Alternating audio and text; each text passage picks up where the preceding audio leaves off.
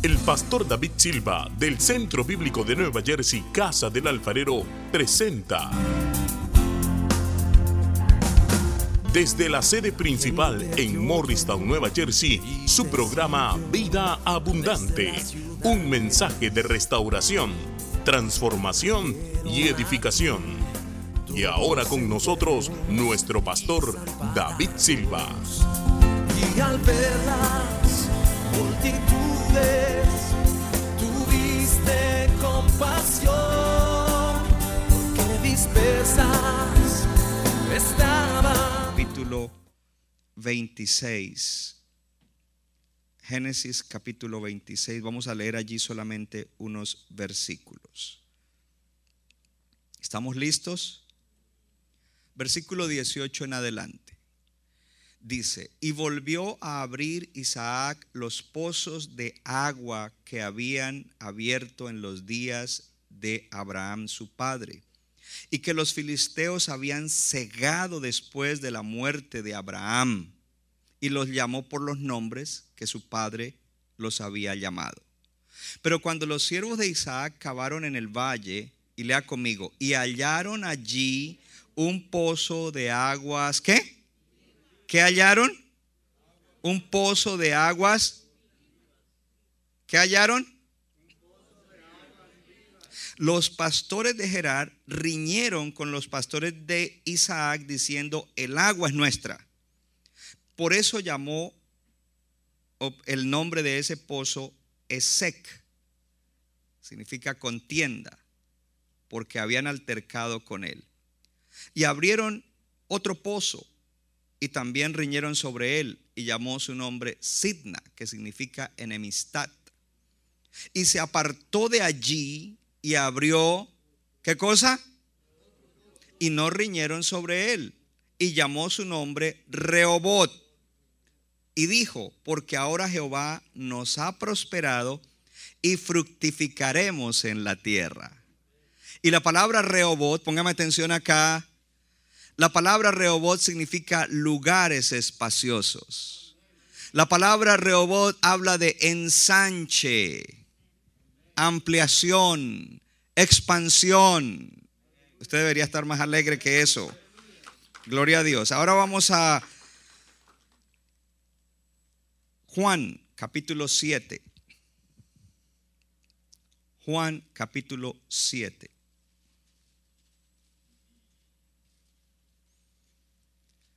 ¿Listos? En el versículo 37 dice, en el último y gran día de la fiesta, Jesús se puso en pie y alzó la voz diciendo, si alguno tiene sed, venga a mí y el que cree en mí, como dice la escritura, el que cree en mí, no como dice la gente, no como yo quiero creer, sino como dice la, de su interior correrán ríos de agua viva. ¿Cuántos han creído en Jesús el Cristo como dice la escritura? Si tú has creído así, entonces de tu interior deberían estar fluyendo ríos de agua viva. Y esto dijo del Espíritu que habían de recibir los que creyesen en él. Pues aún no había venido el Espíritu Santo, porque Jesús no había sido aún glorificado. Mi tema en el día de hoy, en esta serie y en este año, año de abrir pozos de avivamiento, es abre tu pozo interior. Abre tu pozo interior. Oh, ponga su mano en el corazón y diga, yo voy a aprender a abrir mi pozo interior. Puede sentarse en la presencia del Señor. Antes de entrar de lleno, perdón, en esta palabra, eh, les recuerdo lo que hablamos la semana pasada.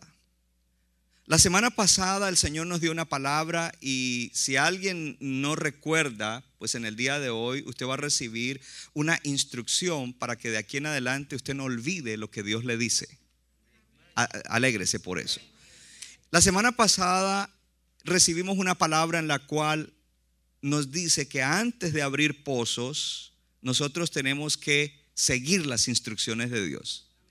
Nosotros no podemos pretender abrir pozos, lo cual es una bendición y es un símbolo de algo importante, porque cuando en un lugar no hay agua, allí no hay vida, no hay economía, no hay salud. Ese es el sinónimo. Y nosotros estamos llamados a abrir pozos que hagan que nuestra vida sea una vida aún más abundante y que permitan que seamos instrumentos para que otros entren en esa vida aún más abundante en Cristo Jesús. Oh, gloria a Dios. Mi pastor soltó una palabra para este año y es año de plenitud. Nosotros también corremos con esa palabra. Entonces, pastor, ¿y cómo corremos también con esa palabra? Oh, mire, hermano, eh, eh, escuché una historia en la cual un pastor dijo, dijo, eh, yo recibí algo para este año y este año va a ser un año de oscuridad. Y entonces el otro pastor le dijo, perdón, sabes que los pastores así nos hablamos con mucho respeto y no peleamos, ¿no? Eh, perdón, eh, eh, quiero decirte que no estoy de acuerdo. Yo recibí una palabra y dice que este año es un año de luz. Y ellos comenzaron a argumentar. Llegó un tercer pastor y le dijo, hey, hey, hey, muchachos, porque a veces nos decimos muchachos también. Somos seres humanos. ¿Por qué pelean? Las dos palabras son verdad. Dijo, ¿cómo? Dice, sí, porque en este año, entonces dice, a mí Dios me dio la palabra, en este año habrá oscuridad para el mundo, pero habrá luz para los hijos de Dios, para el pueblo de Dios. Míreme acá. Hoy en esto ya hubo una enseñanza profunda y es que nadie es exclusivo a mí es al único que Dios me dio. No, a mi apóstol le dio, a mí me dio y las dos cosas se complementan porque hay, los dos estamos en el Espíritu y hay una complementación. Diga conmigo, se complementan. Entonces, la palabra de este año, cuando hablamos de abrir pozos, esos pozos nos van a llevar a plenitud. Diga conmigo, plenitud. Diga plenitud de vida diga plenitud de vida, diga plenitud en todas las áreas de mi vida, diga la plenitud de la bendición de Dios dada por la gracia de Él a través de Jesucristo. Plenitud, gloria a Dios. Yo tomo esa palabra. My beloved pastor Luis Vargas. Aleluya. ¿Cuánto le dan gloria a Dios? Entonces la semana pasada tres, cosas nos dijo. Primero hay que oír las instrucciones antes de abrir pozos para entrar en esa plenitud o en esa vida aún más abundante, en esa bendición que Dios ha prometido. Número dos, párate en tu identidad, firme en tu identidad. Tú tienes que saber quién tú eres. Y si tú eres un hombre o una mujer de fe, tú sabes quién tú eres, aunque el diablo te diga otra cosa. Y, espere, porque no es que el diablo va a venir en persona a decirte. De pronto se levanta un familiar, el primo inconverso, y te dice, ¿qué cristiano ni cristiano? Tú no eres nada. Mira, y te dice cosas contrarias en tu propia casa. Pero the devil is a liar. El diablo es mentiroso y usa gente a veces para decir cosas. Aunque te digan lo que te digan, tú sabes que tú sabes que tú sabes que eres un hijo o una hija de Dios, que eres luz, que antes sí eras oscuridad, pero hoy es luz, que eres amado o amada de Dios. Oh, ponga su mano en el corazón y diga, yo soy amado de Dios. A ver, ahora dígalo con fe y con agradecimiento, soy amado de Dios. I am a beloved of God. Oh, ¿para qué lo dijo en inglés? Porque es que a los jóvenes les gusta más eso. Gloria a Dios. Amén. Hasta estos jóvenes aquí. Gloria a Dios. Diga, y soy santo. Diga, fui apartado para un propósito. Diga, no importa que he cometido errores, no importa que me han sucedido cosas negativas en la vida. Diga, todo eso Dios lo va a usar para el cumplimiento de su propósito, para mi vida. Dígalo de nuevo, para el cumplimiento del propósito para su vida. Diga, a Dios no se le escapa nada. Él tiene un propósito definido y específico para mi vida. Oh, yo no me cansaré nunca de decírselo. Entonces, cuando usted entiende eso, y, y el tercer punto, entonces, primero, escucha y sigue las instrucciones. Número dos, párate firme en tu identidad. Y número tres, siembra en todo tiempo. Siembra y siembra de toda clase de semillas, porque Dios no puede ser burlado de todo lo que uno siembre, de eso cosecha. Siembra evangelismo, la palabra de Dios. Mira, quizás hay un familiar tuyo que tú necesitas que se convierta, pues todos queremos que nuestro familiar se convierta. Usted siembre la semilla en otro lado, que lo que usted siembre en otros, usted va a cosechar también salvación en su ser querido. Porque acuérdese que en la casa de uno no le creen a uno. Ni a Jesús le creyeron en su casa. Ay, Jesús, pero si nosotros te conocemos, tú creciste aquí, tú trabajabas con José en la carpintería. Ah, come on. Y dice que hizo poquitos milagros porque entonces José, Jesús dijo, uno no es profeta en su propia tierra. Pero siembra semillas. Este año vamos a sembrar semillas en tiempo para la obra de Dios, en talento para la obra de Dios, porque eso glorifica a Dios y bendice a otros. Y en tesoros vamos a diezmar, a ofrendar, a dar primicias y todo lo que sea. Si hay alguien que nos visita, usted no se asuste con eso. En estos días yo recordaba que cuando mi esposa y yo llegamos a la iglesia por primera vez, mi esposa y yo nunca nos molestamos porque en la iglesia hablaban de diezmos y ofrendas, recién convertidos. Eso nunca nos molestó.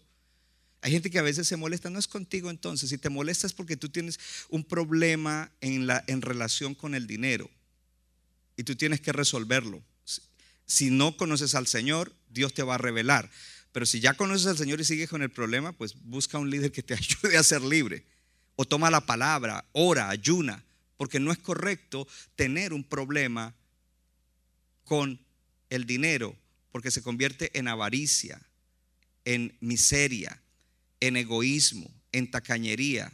Y ese no es Dios. Si tú naciste de nuevo, tú tienes los genes del Padre Celestial. Y el Padre Celestial es un Padre generoso. Gloria a Dios. Bien. Entonces, habiendo dicho eso, vamos hoy a la palabra. Abre tu pozo interior. Necesitamos abrir nuestro pozo interior. Jesús estaba allí predicando en la fiesta de los tabernáculos. En el último y gran día de la fiesta se puso en pie y dijo, todo el que cree en mí, como dice la escritura, de su interior correrán ríos de agua viva. Dice allí Juan, esto dijo del Espíritu que ellos habrían de recibir cuando Cristo fuera glorificado, porque el Espíritu Santo todavía no había venido, porque Jesús todavía no había cumplido con morir en la cruz y al tercer día resucitar. Pero hoy en día debemos entender que Jesucristo resucitó al tercer día, que ascendió a los cielos y que envió al Espíritu Santo.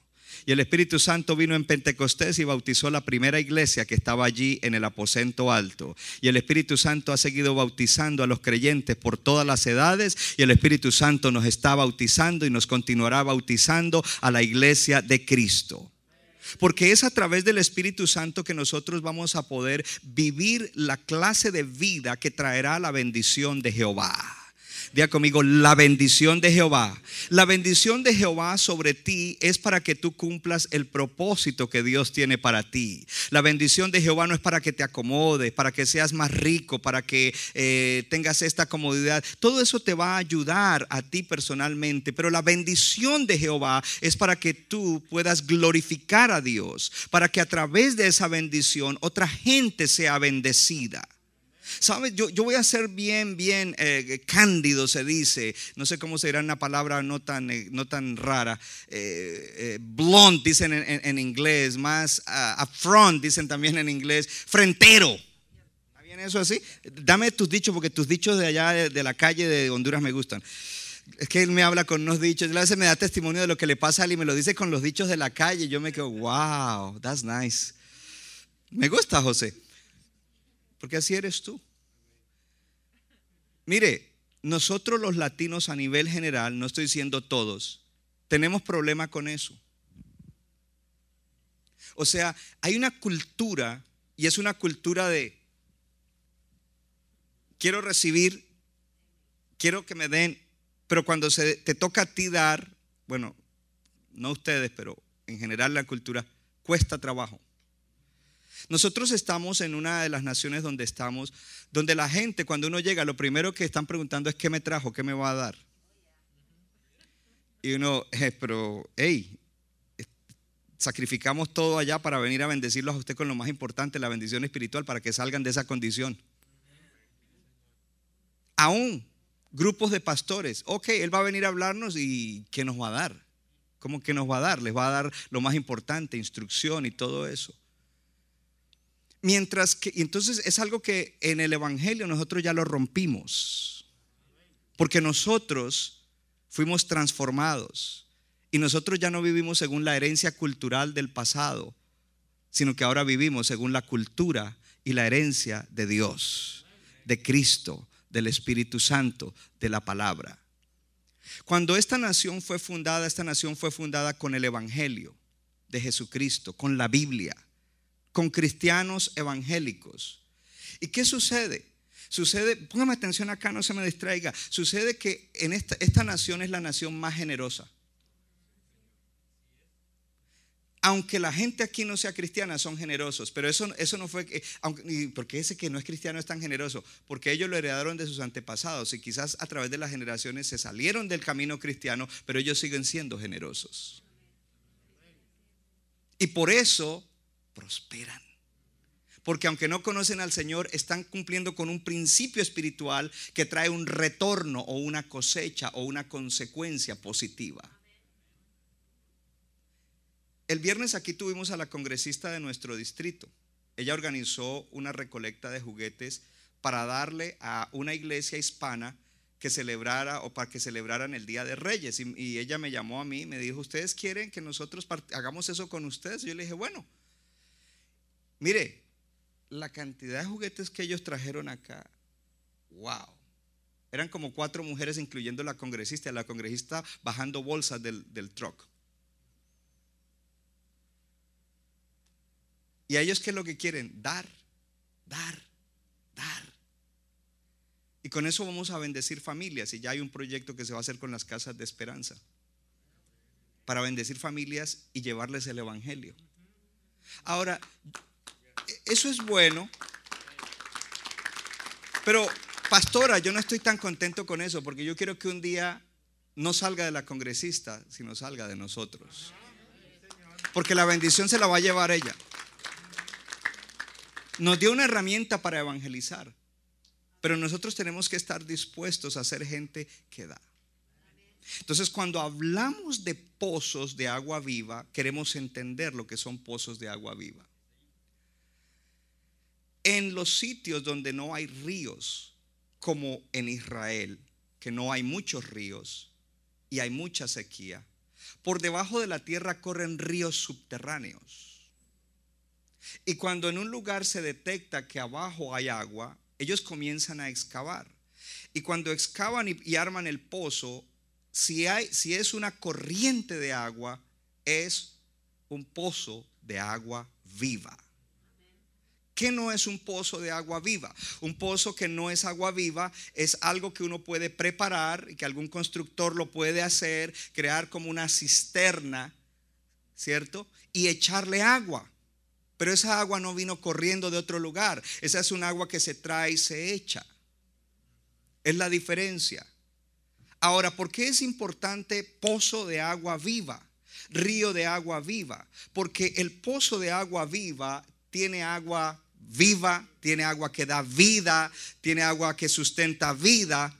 Cuando usted coge agua y usted la almacena en un lugar, si la deja mucho tiempo se descompone y ya no da vida, da muerte. Y el Señor Jesús dijo, si ustedes creyeron en mí, como dice la escritura, de su interior correrán ríos de agua viva. Uh. Y esto dijo del Espíritu que ustedes habrían de recibir, que nosotros habríamos de recibir.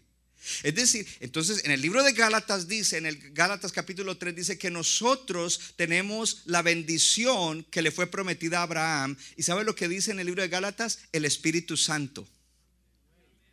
Porque cuando el Espíritu Santo viene al creyente, el Espíritu Santo le ayuda a vivir la vida plena, la vida aún más abundante, la plenitud que Dios diseñó para el ser humano cuando lo creó. Ahora en Cristo es renovada la vida plena. Cuando, cuando yo estoy lleno del Espíritu Santo, de mí correrán cosas buenas para tener un matrimonio saludable. De mí correrán cosas buenas para ser un buen padre o un buen Papa David. Aleluya, no abuelo, gloria a Dios. Eh, De mí correrán cosas buenas, gloria, amor, gozo, paz, paciencia, bondad, benignidad, fe, mansedumbre y templanza para ser un buen pastor, un buen amigo, un buen ministro, un buen ciudadano, un- eh, lo que sea el rol que tengo, de mi interior estará corriendo eso porque hay vida dentro de mí. Pero ¿sabe qué? A veces hay cristianos que son un pozo cerrado. Y Dios les bendice espiritualmente, pero como está cerrado, no sale nada. Entonces todo se queda allí atrapado y se pierde. Porque Dios no nos creó para bendecirnos, llenarnos y que nos quedáramos llenos. Entonces viene la segunda parte, part 2 de esta película. ¿Le gusta eso? A estos muchachos les gusta la película mucho, pero ojo con películas raras. Ojo, ojo, ojo, porque la segunda parte es que Él viene y nos llena más para darnos poder y que ese poder fluya hacia afuera, sanando enfermos, limpiando leprosos, liberando cautivos, echando fuera demonios. Oh, gloria a Dios. ¿Por qué la iglesia a veces es debilucha? Porque los pozos están, levante la mano y diga, yo soy un pozo de agua viva. Porque el pozo está cegado. Y, si Dios le diera un don espiritual para sanar enfermos, nada de él saldría. Porque él no es una persona que de verdad, de corazón, ama a la gente, ama a Dios y quiere que de él salga. Así me quede sin el don, voy a sanar a medio mundo. Porque Dios me lo dio para darlo. ¿Usted se imagina que lo que Dios me ha dado a mí, yo lo guardara para mí? Yo no estaría aquí dándole lo que le doy.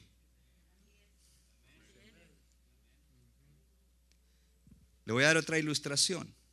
Entonces por eso Jesús dijo pozos de agua. Por eso tenemos que destapar los pozos de la vida interior. Ab- Abre tu pozo interior. Para abrir tu pozo interior, primero, número uno, protege tu atención. Protege tu atención. Pastor, ¿qué es eso de protege tu atención? Atención, un sinónimo de atención es enfoque. En este momento ustedes me están poniendo atención. Están poniendo atención a la palabra de Dios. Si yo quiero ser un pozo abierto, tengo que luchar para que mi atención esté donde tiene que estar. Y ya le voy a decir, algunos ya lo dedujeron, pero algunos están pensando en qué. Porque comencemos con Dios. Nuestro Dios es un Dios que le pone atención a sus hijos y a sus hijas. Oh, diga conmigo, Dios me pone atención. Diga, cuando yo le hablo, Él me pone atención. Porque la gloria de Dios consiste parcialmente, en parte, al hecho de que Él, a diferencia de los dioses de madera, de yeso o de cualquier otra cosa, Él sí le pone atención a su gente. Los ídolos no le ponen atención a la gente, el dinero no le pone atención a la gente, pero el Dios verdadero le pone atención a sus hijos, le pone atención a su pueblo. Ese es Dios. Oh, gloria a Dios.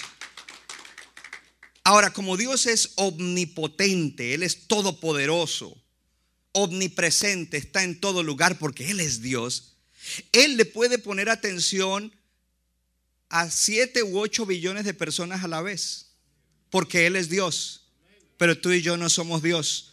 Nosotros no podemos ponerle atención a muchas cosas a la vez, porque cuando le ponemos atención a muchas cosas a la vez, no le ponemos atención a nada.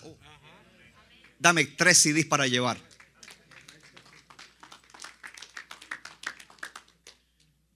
Si nosotros queremos abrir pozos, necesitamos entonces proteger nuestra atención. Y no quise usar la palabra luchar por nuestra atención, y es la palabra correcta. Porque hay muchas cosas que quieren traer tu atención, quitarte tu atención o robarte tu atención. ¿Sabe que esta iglesia, por la gracia de Dios, es una iglesia reverente y respetuosa a Dios y a los hombres y mujeres de Dios? Porque a veces uno va a lugares donde mientras está predicando la gente está en el teléfono.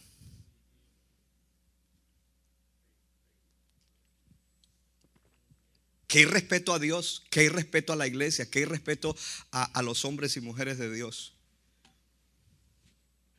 Y uno no puede poner atención a dos cosas a la vez. Y uno puede poner atención a algunas cosas a la vez, pero debe aprender a manejar la atención. Si tú vas a abrir pozos para disfrutar de la plenitud de Dios, este año tú tienes que comenzar a evaluar cómo es tu atención y comenzar a luchar por tu atención. Porque la atención es uno de los dones más preciosos que nosotros los seres humanos tenemos. Míreme acá. Amarás al Señor tu Dios con todo tu corazón, con toda tu alma, con toda tu mente y con todas tus fuerzas. Si yo soy un creyente y digo que soy un hijo de Dios y un cristiano y no le pongo atención a Dios, yo no lo amo. Es decir, que la manera como yo amo a Dios es paying attention. You got it? Poniéndole atención.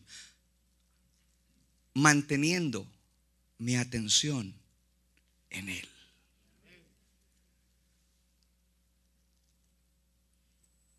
Para abrir pozos hay que luchar por nuestra atención. El segundo dijo es semejante. Amarás a tu prójimo como a ti mismo. Yo no puedo decir que amo a otra persona si yo no le pongo atención. Esposos. Si usted no le pone atención a su esposa, sí, yo ahí la veo que bla, bla. Yo apenas veo la boca moverse, dice el hermano. No, no es hermano, ese no era hermano, era primo. Veo la boca, ay, yo no le pongo atención. Entonces tú no la amas. Y no estoy diciendo que somos perfectos y que todo tiempo ponemos atención, porque a veces se nos zafa y estamos en la carne y nos están hablando y nosotros estamos en otro cuento. Estamos mirando a los ojos a la persona, pero estamos por allá en otro mundo, en el tercer cielo.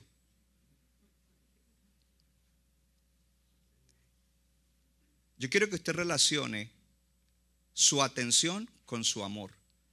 Porque si usted dice que ama a Dios, usted le pone total atención a Dios. Y si usted dice que ama a los demás, les pone atención. ¿Cómo le pone atención? Oh, yo recordé de fulano de tal. Wow, esa persona está muy mal. Su vida está hecha a pedazos. Viene el día del amigo. Le voy a poner atención. Y no lo, y no lo voy a llamar y mi, mi interés es, es, que venga a la iglesia. No, mi interés es que le voy a poner atención para que Él pueda recibir el Evangelio y eventualmente a Cristo como su Señor y Salvador y su alma sea salvada y su vida sea transformada y entre en la plenitud de vida.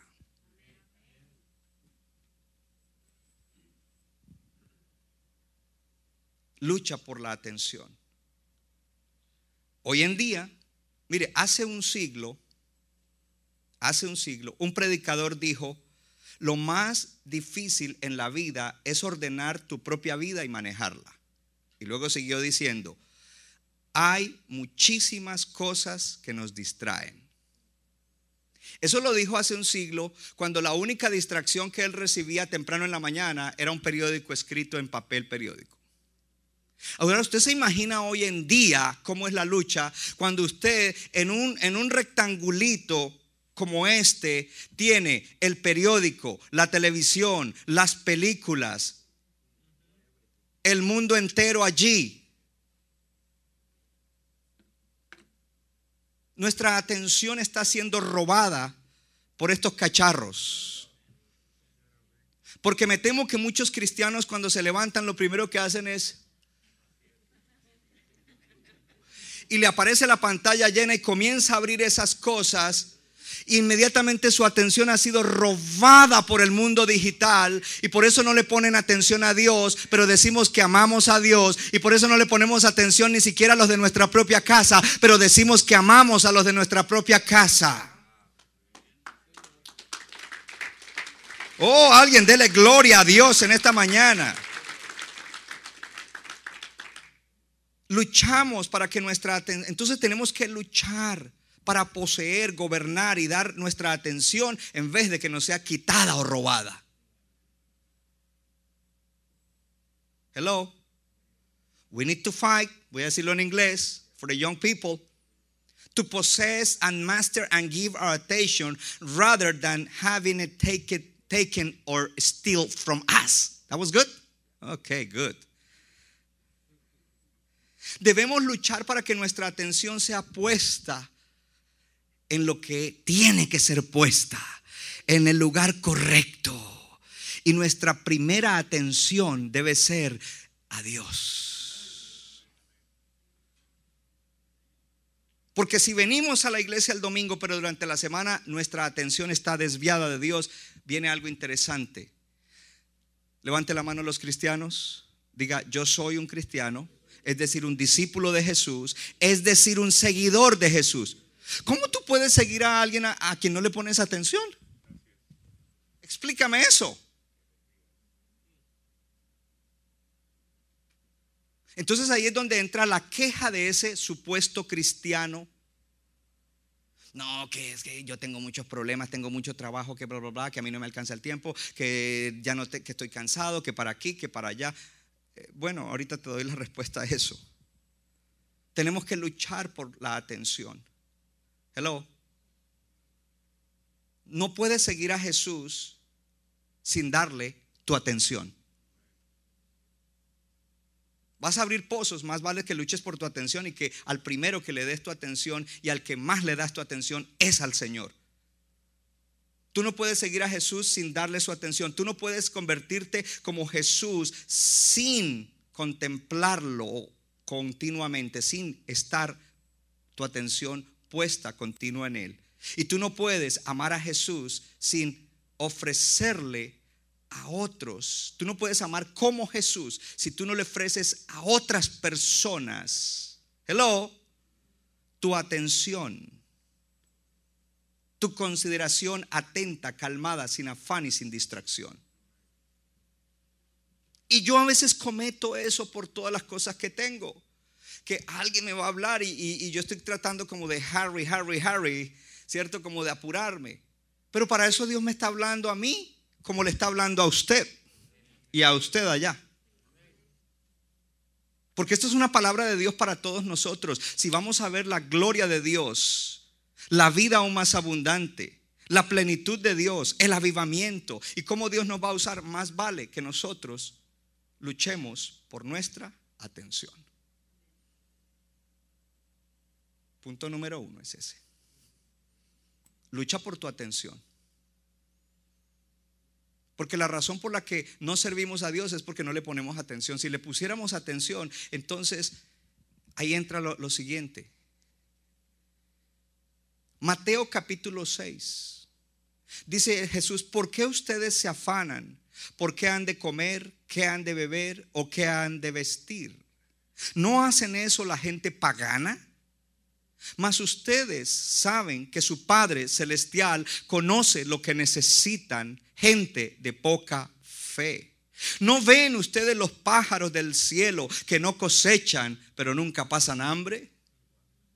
¿No ven ustedes las flores de la hierba del campo que no tejen ni hilan como las hermanas de Guatemala con esos trajes hermosísimos y costosísimos en el telar? Hello. Pero el Señor las viste más esplendorosamente que Salomón. Cuanto más ustedes, gente de poca fe, su Padre Celestial les dará todo lo que necesiten.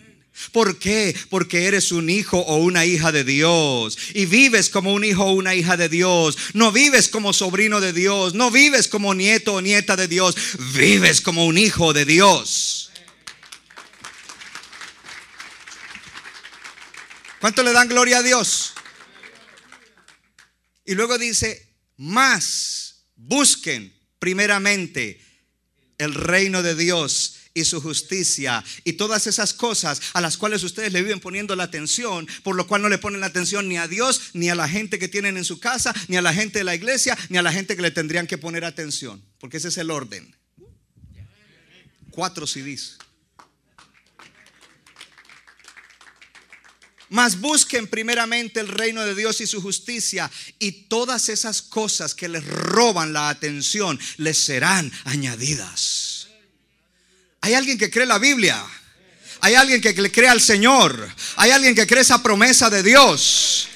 Entonces usted va a hacer cambios este año y usted le va a comenzar a poner atención a Dios. Y para usted Dios es primero cuando se levanta, para usted Dios va a estar en el frente de su mente y de su cerebro cuando está haciendo sus actividades. No que no las hace, sí las hace, pero le está poniendo atención a Dios. Y por la noche cuando se acuesta, usted no se acuesta con el Facebook, ni con el Twitter, ni con el Instagram, usted se acuesta poniéndole atención a aquel que lo creó, lo salvó, le dio pacto, le dio propósito y lo quiere bendecir. Porque a veces nos nosotros somos los que bloqueamos la plenitud, bloqueamos la bendición y vivimos mediocremente por debajo del nivel de vida que Dios diseñó para sus hijos. Dios tiene un nivel más alto de vida para ti, hermano, para ti, hermana. Dios tiene un nivel más alto, hermano. ¿Por qué? Porque Él quiere bendecirnos para que seamos un río de agua viva, un pozo de agua viva. El agua no se queda estancada en nosotros, sino que corre. Pero si nosotros mismos estamos atados, no va a correr nada. Eso está tapado. Número dos. Y el número dos no me voy a quedar mucho. Tú eres un pozo de agua viva. Tú eres un pozo de agua viva. A ver, ¿por qué? Ah, los demás están escribiendo. Good. Pensé que era que no habían creído. Tú eres un pozo de agua viva. Ponga su mano en el corazón y diga, yo soy un pozo de agua viva, porque yo he creído que Jesús es el Hijo de Dios, es el Señor, es el Salvador, murió en la cruz, pagó por mis pecados, resucitó al tercer día, envió al Espíritu Santo, volverá un día en gloria a levantar su iglesia y a organizar todo lo que está desorganizado en la tierra y a juzgar a vivos y a muertos. Diga, yo soy un pozo de agua viva. Entonces volvemos a lo de la semana pasada. Diga conmigo, identidad. Identidad. Entonces, si soy un pozo de agua viva, pues estoy destapado. Mi relación con Dios y mi atención a Dios hace que yo esté, que continuamente esté fluyendo tengo una lucha con algún pecado, si el Espíritu está fluyendo, la palabra está fluyendo, la presencia de Dios está fluyendo, hermano, no hay carnalidad que se pueda levantar para derrotarme y no hay demonio que pueda tratar de usar eso porque tendré victoria. Pero además de eso, no soy un río de agua viva, un pozo de agua viva para sobrevivir, sino para hacer bendición a otros, para bendecir a mis hermanos en la iglesia, para bendecir al que no se ha convertido, para bendecir más allá. Oh, gloria a Dios, diga conmigo, soy un pozo de agua viva. El Señor Jesús dijo, del corazón salen los malos pensamientos, los homicidios, los adulterios, las fornicaciones, los hurtos, los falsos testimonios, las blasfemias. Estas cosas son las que contaminan al hombre. Pero comer con las manos sin lavar no contamina al hombre. Los fariseos decían, hey, tus discípulos no se lavan las manos para comer. No porque ellos no lo hacían por higiene, sino por tradición religiosa. Tú lávatelas antes de tocarte los ojos y la nariz. Sí, sí, porque algunos dicen, el pastor dijo que no hay que lavarse la mano. No, yo no estoy diciendo eso. Estoy contándoles. Miren lo que dijo Jesús. Entonces, los fariseos decían, tus discípulos no se lavan las manos porque era un ritual. Y el Señor le dijo, ese ritual, a la verdad, ni quita ni pone. El que se laven o no se laven las manos no los hace más cercanos a Dios, ni los hace más piadosos, ni más. Dijo, lo que en realidad ustedes tienen que poner atención es, ¿qué es lo que está saliendo del pozo que hay adentro de ustedes? Porque del pozo que está saliendo de la gente que no está redimida, salen malos pensamientos, agua, uh, agua así como turbia, así homicidios, adulterios, fornicaciones, hurtos, falsos testimonios, chisme, blasfemia. Dice, y eso sí contamina al hombre. Pero tú y yo somos un pozo de agua viva. De nosotros sí sale vida, bendición, paz, gozo. Oh, alguien tiene que alegrarse, hermano, que le estoy diciendo que usted es un pozo de agua viva. Entonces, si, para, para que usted abra su pozo interior, usted tiene que ver qué cositas están saliendo por ahí que usted dice, esto no es de un pozo de agua viva. Entonces, Señor, yo voy a arreglar esto y te voy a poner atención y voy a recibir. ¿Cuánto le dan gloria a Dios? ¿Cuánto le dan gloria a Dios? Diga conmigo, soy un pozo de agua viva. Diga, soy un pozo de agua viva. En el mundo la gente dice, si alguien no sabe esto, levante la mano y usted mira a los que no levantan la mano y le pide una explicación. Hablan de la vibra. ¿Alguien no entiende lo que es la vibra? Todos entienden la vibra. Entonces se encuentra uno con alguien, va uno con alguien y se encuentra con alguien, lo saluda uno y el que está, cuando ese se va, el que está con uno le dice, no sé, pero la vibra de esa persona era rara. Créeme algo, mm, no sé si llamarlo vibra o no vibra. Mala vibra, dicen allá en el, en el Chaco, en el Callao. La mala vibra. Póngame atención que de lo que uno tenga adentro como pozo, de eso mismo emana.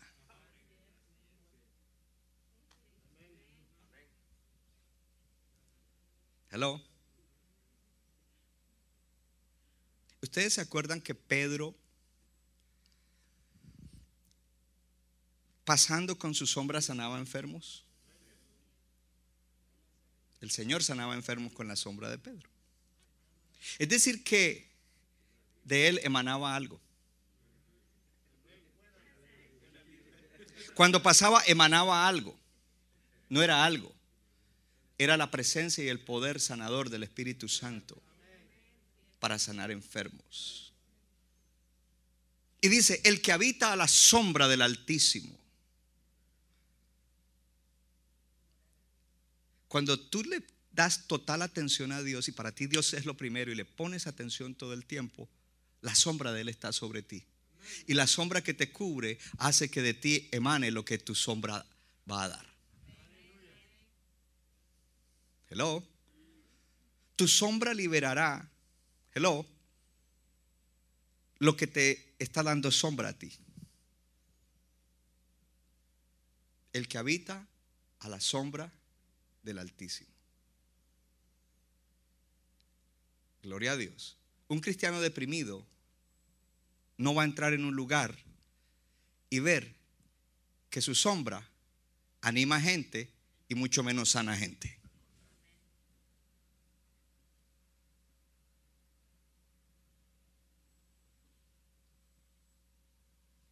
Por eso uno tiene que luchar por la atención y luchar para estar lleno del Espíritu y que de nuestro interior esté fluyendo el Espíritu y no la carne, no la depresión, no la ansiedad, no el enojo, no cualquier cosa que no es una virtud piadosa para bendecir. Hello. Tú liberas eso que está abundando dentro de ti. Cuando tú estás saturado del Señor, de su presencia, tú vas a liberar bendición, gloria de Dios, mover del Espíritu, paz, sanidad, gozo. Eso es. Pero cuando ese pozo redimido ha sido cegado, como los pozos de Abraham que los filisteos le habían echado piedra porque el enemigo quiere que tu pozo interior esté cerrado. Y él ha usado muchas cosas para cerrarlo y que no fluya la vida de Dios. Entonces esa persona se, comienza a convertir no en un pozo de agua viva, sino en un pozo cegado. Un pozo cegado. Donde el agua llega, pero nadie fluye hacia afuera. Nada fluye hacia afuera. Nada de, la bendición que llega fluye hacia afuera. Ahí se llega y ahí se pierde. Y tiene, está conectado con la atención. Cuando mi atención está en el Señor, hermano, se destapa eso. Y cuando tú tratas de abrir ese pozo, el enemigo vendrá, como vino el enemigo detrás de Isaac. Vino a abrir el primer pozo. Dice, encontraron un pozo de agua viva y ahí mismo le cayeron ahí los filisteos. No, no, no, no, eso no. Y lo hicieron y se fue para el otro y también. Y cuando llegó al tercero, hermano, porque hay que luchar y luchar y luchar para que ese pozo interior esté abierto y conectado con la fuente de agua viva, de bendición. Oh, gloria a Dios, de gloria. Y fluya de adentro de ti, hermano. Diga, levante su mano y diga, esto es lo que yo quiero, esto es lo que yo necesito y lo recibo en el día de hoy. Entonces ponga atención a esto, porque hay un mar en Israel que se llama el Mar Muerto. He tenido la oportunidad de ir dos veces a Israel y he pasado por el Mar Muerto. En el Mar Muerto no hay vida, no hay peces, no hay vegetación, no hay nada. De hecho, el agua es un agua con mucho mineral. La gente se acuesta en el agua y no se hunde, de lo espesa que es. Pero allí no hay vida, no hay vida. ¿Por qué? Porque allí llega agua, pero nada fluye hacia afuera. En el mar muerto le llega agua, que es lo que lo mantiene lleno, pero nada fluye hacia afuera. Es, una, una cuestión ahí cerrada. Y como no sale hacia afuera, por eso lo llaman el mar muerto, porque ahí no hay vida. Y tú tienes que levantarte en el día de hoy y decir, yo soy pozo de agua viva. Pero tienes que identificar qué cosas a veces salen de tu interior. O qué cosas llegan a ti, pero nunca salen, nunca fluyen, nunca afloran, nunca se manifiestan. Cuando tú le pones atención a Dios y tú recibes la palabra, la impartición, la administración, entonces eres un pozo abierto que al poner atención a Dios, que es lo más importante y lo primero, estás acogiendo todo eso y el Espíritu Santo obra dentro de ti y de eso que Él obró dentro de ti comienza a fluir, comienza a fluir, comienza a fluir vida en cada asunto, en cada cosa, en cada área de tu vida. Fluye vida, fluye vida, fluye vida, fluye vida. No porque seas tú, no porque sea yo, sino porque es Dios, el Espíritu Santo, es la vida de Dios en ti. Y número tres, número tres. ¿Cuál es la primera?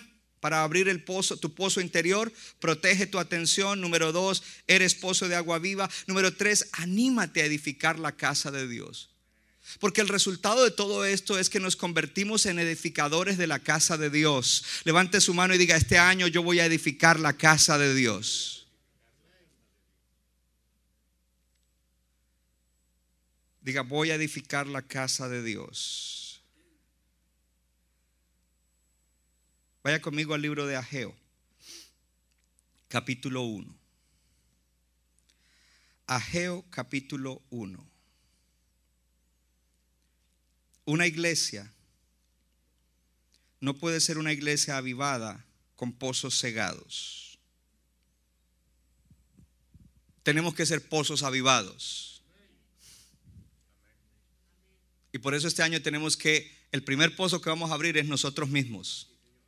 Y cuando el pozo de nosotros se abre, entonces comienzan a suceder cosas. Cuando tú evangelizas, tú abres ahí un pozo de agua viva. ¡Uh!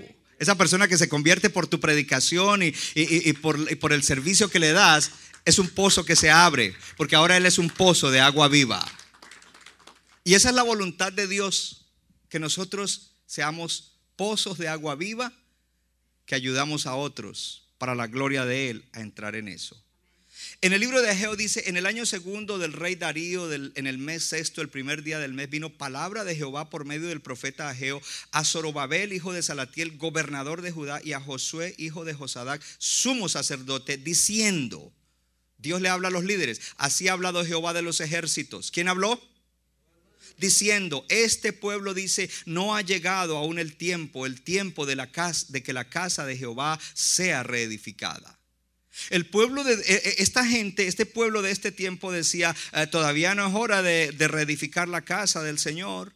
Ellos habían llegado hacía 15 años de vuelta ahí, eh, la casa estaba en ruinas y eh, medio pusieron los cimientos y después cada uno se dedicó a lo suyo y ellos dijeron, no es tiempo todavía de edificar la casa del Señor. Quiero recordarte algo, En ese tiempo estaban hablando del templo de Jerusalén, pero míreme acá, en 1 de Timoteo 3, 14 y 15 dice, esto te escribo y tengo la esperanza de ir pronto a verte para que si tardo sepas cómo debes conducirte en la casa de Dios. Y cuando dice allí Pablo en la casa de Dios, levante la mano la iglesia, Diga conmigo, nosotros la iglesia somos la casa de Dios. No estaba hablando de un edificio. El edificio es parte de la casa de Dios, pero no es la total casa de Dios, porque la casa de Dios somos nosotros y nosotros obtuvimos el edificio. Dios nos lo dio para seguir funcionando como la casa de Dios. Levante la mano y diga, todos juntos somos la casa de Dios. Y dice, para que si tardo sepas cómo debes conducirte en la casa de Dios, que es la iglesia del Dios viviente. Ahí de una vez te lo explico la casa de Dios es la iglesia. Levante la mano la iglesia. Diga, somos la casa de Dios y somos la iglesia del Dios viviente, columna y baluarte de la verdad, porque la casa de Dios debe ser la columna y baluarte de la verdad. La palabra de Dios es la verdad. Vivimos por la verdad de Dios y no por las mentiras del mundo. Ahora, este pueblo de Ageo dice, todavía no es tiempo de edificar la casa, de que la casa sea edificada. Entonces vino palabra de Jehová por medio del profeta Ageo, versículo 3, diciendo, es para ustedes tiempo, para ustedes de habitar en sus casas artesonadas y, y está esta casa desierta. Es decir, que ellos, ojo a esto,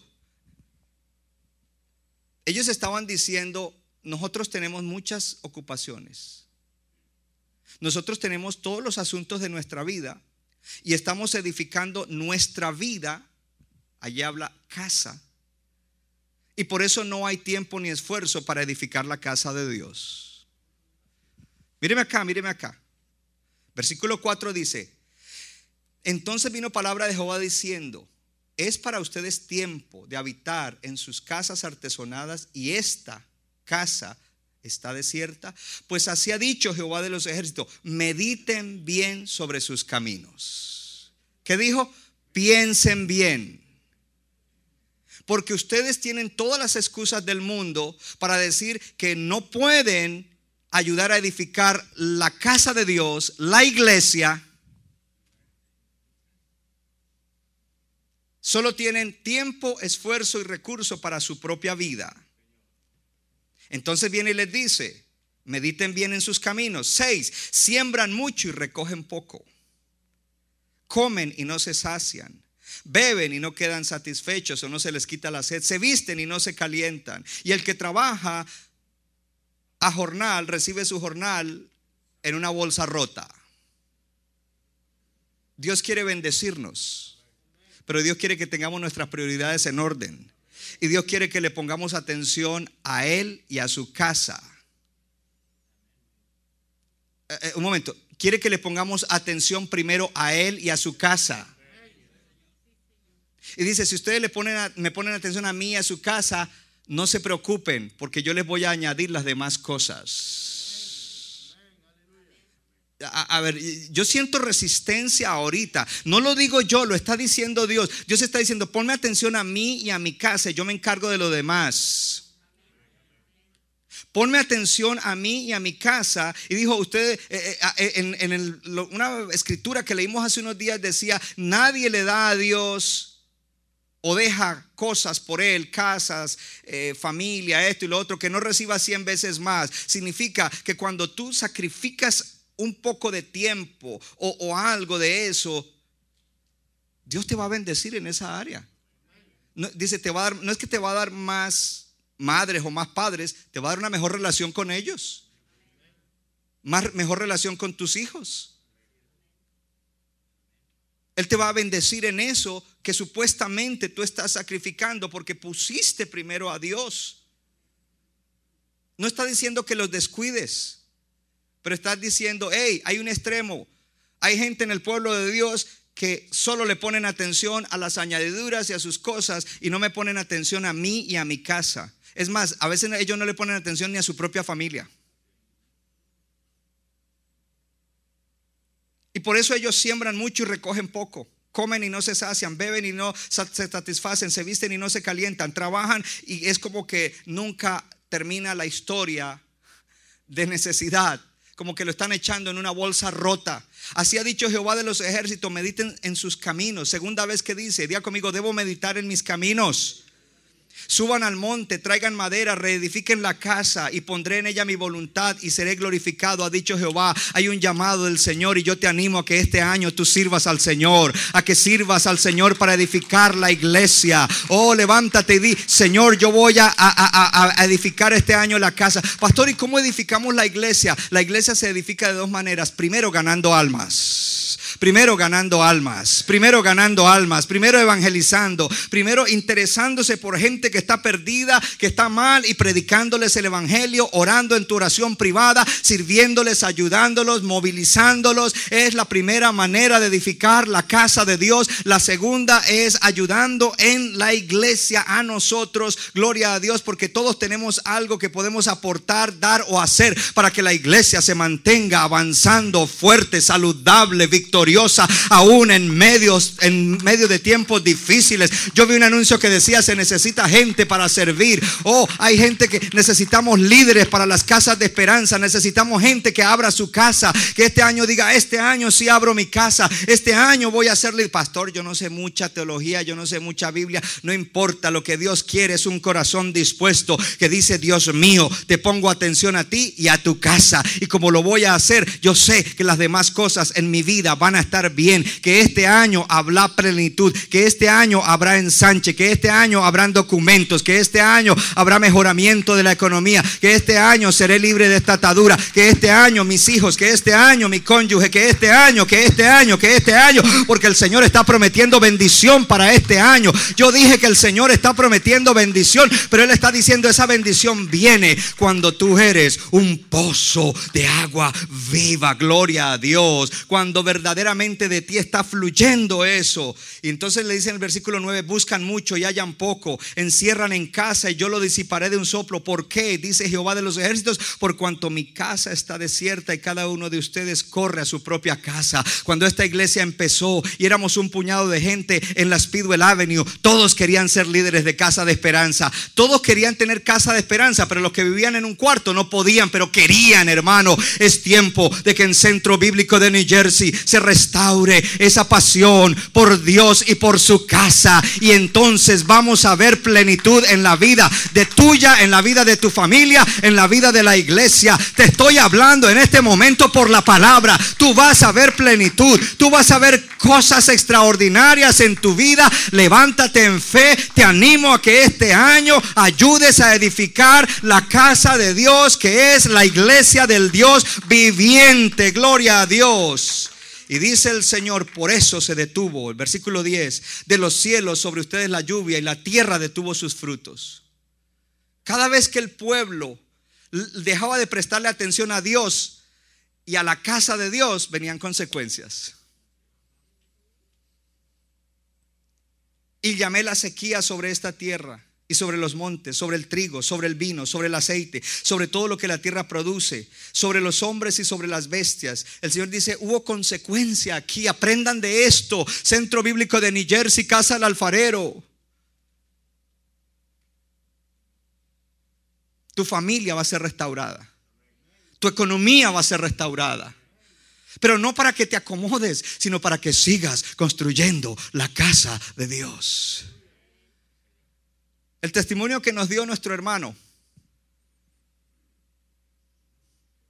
Arnulfo, perdón, Arnulfo, que él abrió negocio y cuando abrió negocio, ay, ya, yo no quiero estar más en la alabanza y como que empieza a dar pasos para atrás. Dios los bendice. Eh, hermano, no des pasos hacia atrás porque Dios fue el que te bendijo y te bendijo para animarte a que sigas sirviéndolo y edificando su casa.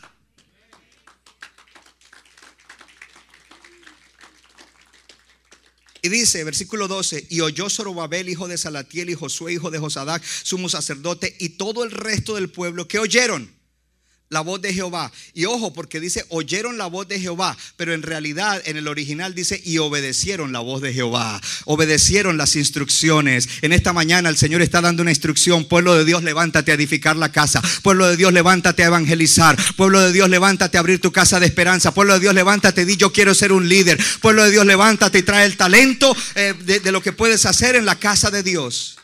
Y a raíz de eso, Dice, entonces Ageo, enviado de Jehová, habló por mandato de Jehová, versículo 13, al pueblo diciendo, yo estoy con ustedes. Después de que el pueblo se levantó, el Señor le dijo, estoy con ustedes. Oh hermano, yo quiero que el Señor esté con nosotros, por nosotros, gloria a Dios. Y en el versículo 14 dice, y despertó Jehová el espíritu de Zorobabel, hijo de Salatiel, aleluya, y el espíritu de Josué, hijo de Josadac, y el espíritu de todo el resto del pueblo, y vinieron y trabajaron en la casa de Jehová de los ejércitos, aleluya. Yo estoy creyendo que Dios sopla y despierta el espíritu de los pastores asociados, el espíritu de los supervisores de zona, el espíritu de los líderes de departamento, el espíritu de los líderes de casa de esperanza, el espíritu de los supervisores de sector, el espíritu de los hermanos, el espíritu de las hermanas, el espíritu de los jóvenes, el espíritu de los niños. Estoy creyendo que el Señor va a despertar cuando nosotros demos el paso y digamos quiero servir, quiero evangelizar, quiero abrir casa, quiero disipular gente. Oh, gloria a Dios, el Señor